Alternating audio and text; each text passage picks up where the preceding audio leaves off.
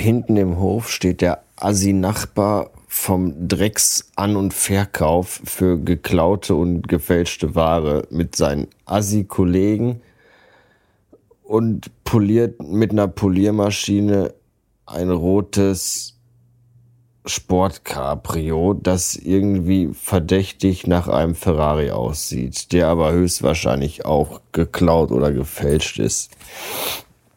Und die Tatsache, dass jemand ein Auto poliert, ist ja jetzt nicht unbedingt das totale Reizthema.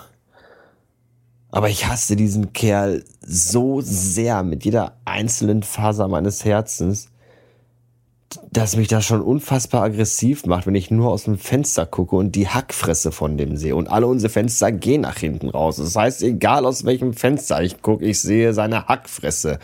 Und die von seinen Spasti-Kollegen, wie sie draußen stehen und Auto polieren. Und glücklicherweise zieht der Himmel gerade ein bisschen zu. Und ich wünsche mir so sehr, dass es gleich Scheiße und Backsteine regnet. Ah, 100 Tage, 100 Tage noch, 100 Tage noch, bis ich diesem Assi-Pack in diesem beschissenen Haus, in diesem Drecksghetto endlich den Rücken drehen kann. Und ich glaube, ich fange ab morgen damit an, jeden Tag in ein riesiges Holzfass zu kacken, das ich dann am Tag meines Auszugs im Treppenhaus entleeren werde. Ja, und das, das wird wahrscheinlich noch nicht mal jemand niemandem auffallen, weil so wie es im Treppenhaus aussieht, macht es, glaube ich, den Braten auch nicht mehr fett. Treppenhaus ist übrigens ein gutes Stichwort. Wir haben unsere Nebenkostenabrechnung bekommen und unser Vermieter veranschlagt darin so 140 Euro für Treppenhausreinigung, was jetzt erstmal nicht ungewöhnlich ist. Wenn man allerdings bedenkt, dass wir seit etwas über einem Jahr keine Putzfrau mehr hier im Haus haben, die sich um die Treppenhausreinigung kümmert, dann ist das natürlich äh, eine interessante Sache und man fragt sich, warum man dann 140 Euro bezahlen soll für eine Reinigung, die nicht stattgefunden hat. Hat sie aber doch die Reinigung also stattgefunden, denn nämlich der Vermieter hat das Treppenhaus geputzt, allerdings nur dreimal letztes Jahr. Das äh, kann hier von allen Bewohnern bezeugt werden, zumindest von dem, mit dem man sich unterhalten kann, die zwei. Und äh, ja, da habe ich, als ich das gesehen habe, wie viel das, also wie viel wir dafür bezahlen müssen und wie viel insgesamt das ganze Haus dafür bezahlt, dass er hier dreimal im Jahr das Treppenhaus putzt, da habe ich kurzzeitig überlegt, einfach mal meinen Job an mehrere Nägel zu hängen und in Zukunft professioneller Treppenhausreiniger zu werden. Weil, äh, ja, nicht schlecht.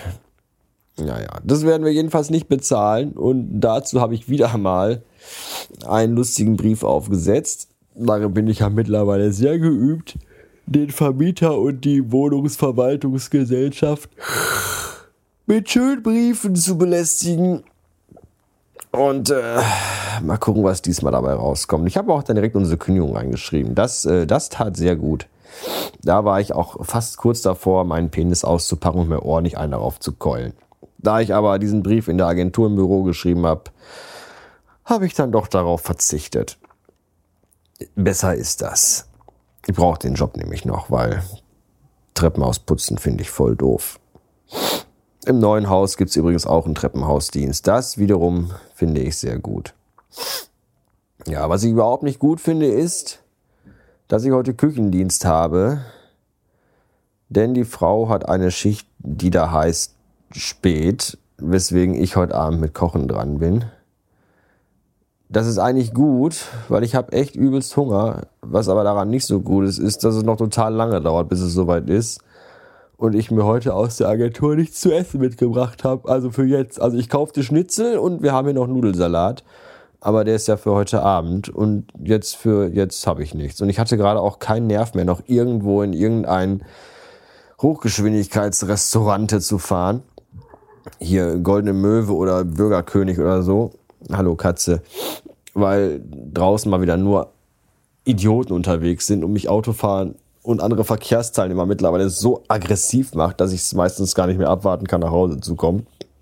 Und dann sieht man das Elend hier und es geht weiter. Und äh, ich habe den Satz, wie ich angefangen vergessen habe ich. Und jedenfalls bin ich dann direkt nach Hause gefahren und jetzt, dann habe ich gemerkt, dass es hier gar nichts mehr zu essen gibt. Und dann habe ich einfach das letzte Stück Erdbeerkuchen gegessen, das die Frau gestern bug. Das war Erd, also ein, ein Biskuitboden mit Erdbeeren auf Vanillebett, Vanillepuddingsbett und oben drüber Schokolade. Das wäre sehr lecker, aber das hält ja auch nicht sehr lange vor. Und das ist das Doofe daran. Und jetzt liege ich hier hungrig rum.